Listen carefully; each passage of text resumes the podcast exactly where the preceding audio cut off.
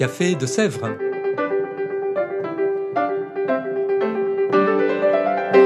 Au Café de Sèvres, on discute philosophie et théologie.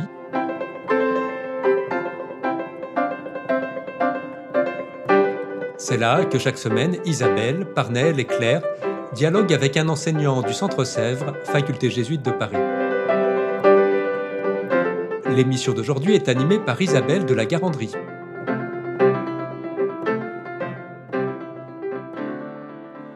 Chères auditrices, chers auditeurs, bonjour, bienvenue dans ce nouvel épisode du Café de Sèvres. Nous recevons aujourd'hui non pas un, mais deux invités. Nous recevons André Birmelet et Michel Fédou. Bonjour. Bonjour. Bonjour. André Birmelet, vous êtes pasteur luthérien, professeur émérite à la faculté de théologie protestante de Strasbourg, chercheur au Centre d'études écuméniques de la Fédération luthérienne mondiale. Et Michel Fédou, nous vous avons déjà reçu précédemment. Euh, vous êtes toujours jésuite, agrégé de lettres classiques, docteur en théologie et professeur en dogmatique et en patristique ici même au Centre Sèvres, ainsi que co-titulaire de la chaire de théologie écuménique. Et c'est bien l'écuménisme qui va nous intéresser dans cet épisode puisque je vous reçois dans le cadre de la soirée du 13 octobre 2022 intitulée La synodalité, quels enjeux pour la communion des églises? Donc nous allons déjà en parler ensemble. Alors peut-être en guise de rappel pour nos éditeurs, comment comprendre simplement ce mot de synodalité? Ben, On va retourner à la compréhension étymologique de ce mot. Syn, odos, ce qui signifie en grec ensemble, en chemin. Donc le synode, c'est le moment d'église où on se retrouve ensemble en chemin pour faire le point, pour voir où on va.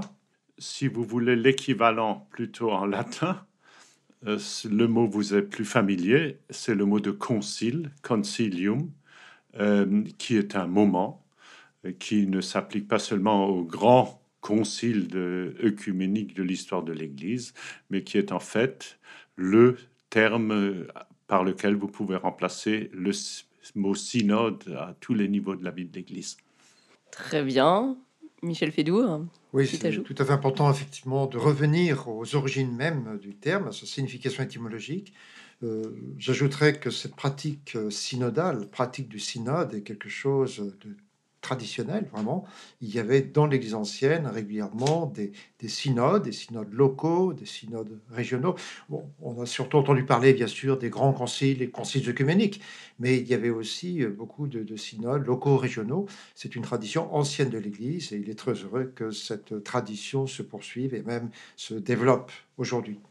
Donc une tradition à la fois très ancienne et en même temps, on remarque bien que côté catholique, on a l'impression en ce moment même de découvrir ou de redécouvrir ce mot de synodalité depuis le synode sur la synodalité voulu par le pape François et actuellement en cours. Euh, c'est un mot qui semble assez peu présent dans notre vocabulaire ecclésial catholique courant, peut-être plus connu sur le plan théologique. Mais la synodalité semble davantage présente dans d'autres traditions, et notamment dans le monde protestant. Pourquoi André Birmelet?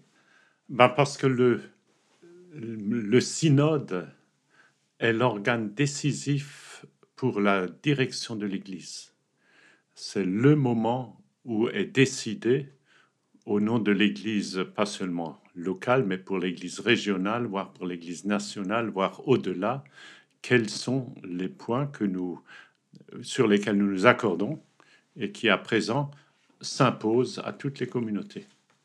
Je crois que c'est euh, ce qui se fait depuis le premier synode qui a lieu en 1559 à Paris. C'est le synode d'ailleurs pour lequel Calvin écrira euh, une confession de foi qui deviendra la confession de foi de La Rochelle. Et le synode de Paris va adopter cette confession de foi comme charte doctrinale et, depuis, on se retrouve régulièrement en synode pour euh, définir la manière dont vit l'Église. C'est évidemment lié au XVIe siècle, au fait que l'on refuse le pouvoir absolu des évêques et non en dernier lieu aussi de l'évêque de Rome. Donc les synodes sont beaucoup plus larges et ils comprennent, et on y reviendra probablement, ils comprennent des laïcs et c'est ça ce qui va tout changer par rapport à la pratique antérieure. Et justement, euh, sous quelle forme s'exerce cette synodalité dans le monde protestant, de manière concrète? Ben De manière concrète, vous avez divers niveaux de la vie ecclésiale qui choisissent des délégués envoyés au synode et ces délégués au synode font, font des choix, premièrement, pour euh, définir l'orientation doctrinale, l'interprétation d'écriture. Ils font des choix quant aux travaux catéchétiques, ils font des choix quant aux engagements missionnaires, ils font des choix quant à l'organisation euh, très simple de l'Église euh, en ce temps, ses, ses finances, ses structures, etc. Et les synodes fonctionnent avec des règles extrêmement précises qui se sont imposées avec le temps. Euh, donc, euh, ça dépend un peu des familles. Donc, il y a toujours une représentation laïque et claire qui dans le monde luthérien, il y aura beaucoup plus de laïcs que de clercs. Dans le monde euh, réformé, ce sera à peu près euh, la même chose. Dans le monde anglican, il y aura des synodes, des rencontres séparées, ou plutôt des votes séparés, des clercs, des laïcs et des évêques. Il faudra que les trois euh, décident à la majorité pour qu'une chose soit approuvée par le synode. C'est un fonctionnement relativement démocratique avec tous les problèmes que pose aussi la démocratie. On peut imaginer. Alors, on a un représentant euh, du monde protestant, un représentant du monde catholique, mais lors de cette soirée, et même dans la réalité, euh, la synodalité est également présente dans le monde orthodoxe. Sous quelle pratique de la synodalité? Michel Fédou, peut-être? Dans le monde orthodoxe, la pratique synodale est très traditionnelle, extrêmement importante. Extrêmement importante. Euh, les églises se réunissent régulièrement, enfin les, les responsables et l'ensemble de, de, membres de ces églises se réunissent euh, en intervalles plus ou moins réguliers dans le cadre de, de synodes. C'est là que sont pris un certain nombre, c'est là sont prises un certain nombre de décisions pour la vie des communautés. C'est tout à fait important dans la tradition de l'Église. Ça remonte à ce qui se passait dans les premiers siècles de l'Église, mais justement les orthodoxes ont voulu toujours au long des siècles maintenir cette tradition qui demeure très vivante. Il y a toujours, bien sûr, quelqu'un qui préside le synode, mais euh, celui qui préside le synode ne peut rien faire sans le, consentement de, de ce synode précisément. Alors, euh, deux traditions dans lesquelles la synodalité est plus importante, mais quelle pratique actuelle, sans doute en train d'évoluer, dans le monde catholique, où elle est moins présente a priori C'est vrai que ça a été moins présent dans le monde catholique euh, dans les siècles anciens. Durant dans, les actes du Concile Vatican II, on constate que le, mot synode n'est pas souvent employé, mais il est tout de même employé dans, deux textes en particulier. D'abord, le décret sur la charge pastorale des évêques, où il est dit euh, le Concile souhaite vivement que la vénérable institution des synodes et des conciles connaisse une nouvelle vigueur. Et il est d'autre part euh, question des synodes dans un autre texte, le texte euh, à propos des églises orientales, où il est dit que euh, les patriarches, avec leur synode, constituent l'instance supérieure pour toutes les affaires du patriarcat. depuis Vatican II, il y a eu le développement de, de synodes diocésains, et c'est une pratique euh, qui s'est même renforcée ces toutes dernières années. Mais la grande nouveauté, c'est que effectivement, euh, dans la perspective du synode sur la synodalité qui aura lieu en octobre 2023 à Rome, euh, l'Église catholique est entrée dans un processus, dans une démarche synodale, et que cela occasionne évidemment beaucoup de rencontres, d'assemblées dans les différents diocèses, dans la perspective de ce synode. Merci, on entend vraiment donc des pratiques différentes selon les traditions et en même temps une importance majeure. Mais la soirée qui va avoir lieu pose plus particulièrement la question des enjeux pour la communion des églises. Alors dans quel domaine la synodalité peut-elle être un lieu de dialogue? C'est une question sur laquelle j'aimerais bien vous écouter tous les deux. Ben, on va être d'accord pour dire que la synodalité est importante. La question va être la suivante. D'un point de vue des églises de la réforme, alors je mets là-dedans réformé luthérien anglican. On posera la question à Rome et à l'orthodoxie, est-ce qu'on pourra mettre au même niveau les laïcs et les clercs? Et est-ce que la voix du laïc vaudra autant que la voix du clerc? Et c'est un peu ça la difficulté, vu que dans les synodes, que ce soit orthodoxe ou catholique romain, pour l'heure, les laïcs euh, sont plutôt absents. Et l'autre problème, alors ce ne sera peut-être pas l'objet du débat euh, du 13, ce sera, c'est le problème des églises de la Réforme. Alors là, dans le protestantisme, on met un peu n'importe quoi entre-temps. Euh, vous avez tout ce qu'on appelle le courant des églises libres qui n'a en fait pas de synode dans le sens supralocal qui pourrait prendre des décisions s'imposant aux églises locales. Et c'est la difficulté avec euh, donc ceux qu'on appelle les églises libres ou les nouvelles spiritualités euh, qui se diffèrent sur ce point-là du monde ben, luthérien réformé anglican, où tout simplement nous prenons au niveau national, pour le moins régional, des décisions qui alors s'imposent aux communautés locales. Et ça, ce sont les deux enjeux qui me semblent être euh, au centre du nécessaire dialogue œcuménique de ces prochains temps. Du côté catholique, euh, je dirais ceci, il y a tout d'abord un enjeu très important pour l'Église catholique elle-même. Je pense que la soirée du 13 octobre permettra de manifester.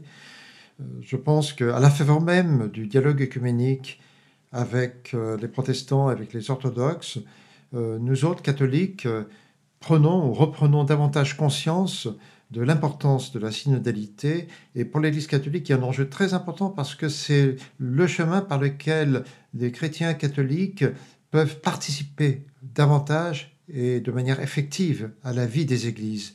Euh, en quelque sorte, euh, euh, les chrétiens catholiques, à la faveur de ces rencontres synodales et à la faveur de la démarche synodale qui est désormais engagée, se trouvent davantage acteurs dans la vie de leur Église. Et je crois que c'est un enjeu essentiel et nous sommes, de ce point de vue, nous devons être très redevables aux communautés protestantes orthodoxes qui, attirent de nouveau notre attention précisément sur cette importance de la synodalité. Alors, le second enjeu, du point de vue œcuménique, je crois que comme catholiques, nous pouvons euh, interpeller de cette manière, humblement, euh, les églises de Réforme et l'Église orthodoxe sur la question euh, comment comprendre l'articulation entre la communion qui se vit au sein d'une assemblée synodale et la nécessaire présidence ou primauté. On reconnaît que quelqu'un doit présider le synode, mais quel est le statut de cette présidence pour que cette présidence ne soit pas en surplomb en quelque sorte, mais, mais qu'en même temps il y ait bien une responsabilité ultime. Je crois que là il y a un enjeu tout à fait important. La question, si vous voulez, de l'articulation entre primauté et communion, telle qu'elle se pose aux différents niveaux de, de, de la synodalité, au niveau local, au niveau régional et au niveau de l'Église universelle. Alors, euh, on voit qu'il y a des enjeux, des questions, comment avancer, et peut-être même que cette synodalité peut elle-même être une aide pour le dialogue écuménique ou une entraide, justement. Je ne sais pas. Comment avancer plus loin? Je pense que nous avons là un beau terrain commun d'échange, de, de, dialogue, étant donné euh, l'importance euh, traditionnelle de la synodalité dans les églises de la Réforme et dans l'orthodoxie, étant donné le, processus dans lequel nous sommes désormais engagés aussi dans l'Église catholique avec cette démarche synodale, je crois qu'il y a là vraiment un terrain, un lieu majeur de rencontre et d'échange, et que chacune de nos églises doit d'une manière ou d'une autre en être bénéficiaire. Par de quelle façon, il est trop tôt pour le dire, mais je pense que c'est un horizon qui est, qui est vraiment essentiel. Très bien. Eh bien, tout simplement, peut-être un mot de la fin, une invitation, j'imagine, mais aussi peut-être plus largement sur la synodalité pour chacun de nos auditeurs. Je dirais, pour ma part, il me semble très important de comprendre que l'Église catholique ne s'est pas engagée simplement dans la démarche synodale pour un an ou deux, jusqu'au synode d'octobre 2023. Mais il s'agit plutôt de comprendre que cette démarche synodale, elle doit d'une manière ou d'une autre, continuer. Elle devra continuer au-delà d'octobre 2023 parce que nous avons à découvrir ou à redécouvrir que la synodalité est une dimension constitutive de la vie ecclésiale. Et je ne peux qu'approuver la synodalité et, tout simplement fait partie de la définition même de l'Église, l'Église qui est la communauté, la communion des croyants qui célèbrent ensemble, donc euh, parole et sacrement, mais qui de ce fait, vivent aussi en un lieu ensemble l'Église et la synodalité commence au niveau de la paroisse locale et puis s'étend à tous les niveaux de bas en haut et de haut en bas euh, au niveau de toute vie ecclésiale, en ajoutant que le synode n'est jamais infaillible et que le cas échéant, on fait des bêtises, eh ben, qu'on corrigera. Lors du prochain synode euh, si effectivement il y a lieu de le corriger. Et je, crois que la synodalité n'est rien d'autre que le fonctionnement démocratique de l'Église en ce temps. Très bien. Et pour inviter pour le 13 octobre, peut-être nous donner un petit peu plus d'éléments sur la soirée en elle-même? Oui, donc la soirée commencera à 19h30. Ça durera de 19h30 à 21h30. Il y aura une intervention de Michel Stavroux, théologien orthodoxe, d'André Birmelet, euh, théologien protestant, donc, et euh, une intervention d'Étienne Grieux, comme théologien catholique. Et il y aura bien sûr, après ces trois interventions, un échange avec euh, les participants. Très bien. Merci André Birmelet, merci Michel Fédou. Merci à vous. Chères auditrices, chers auditeurs, donc rendez-vous le 13 octobre et à bientôt également pour un nouvel épisode du Café de Sèvres. Au revoir.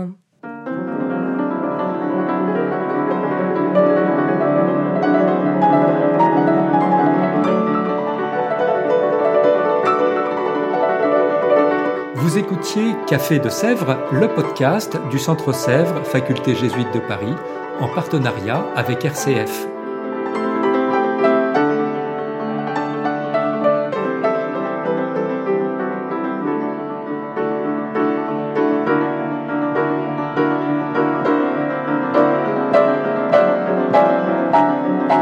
Pour ne rater aucun épisode, abonnez-vous sur votre application préférée Spotify, Deezer, Apple Podcast ou Google Podcast.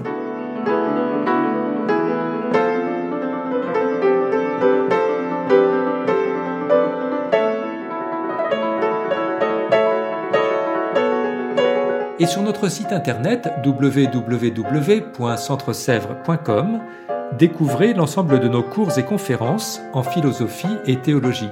À bientôt!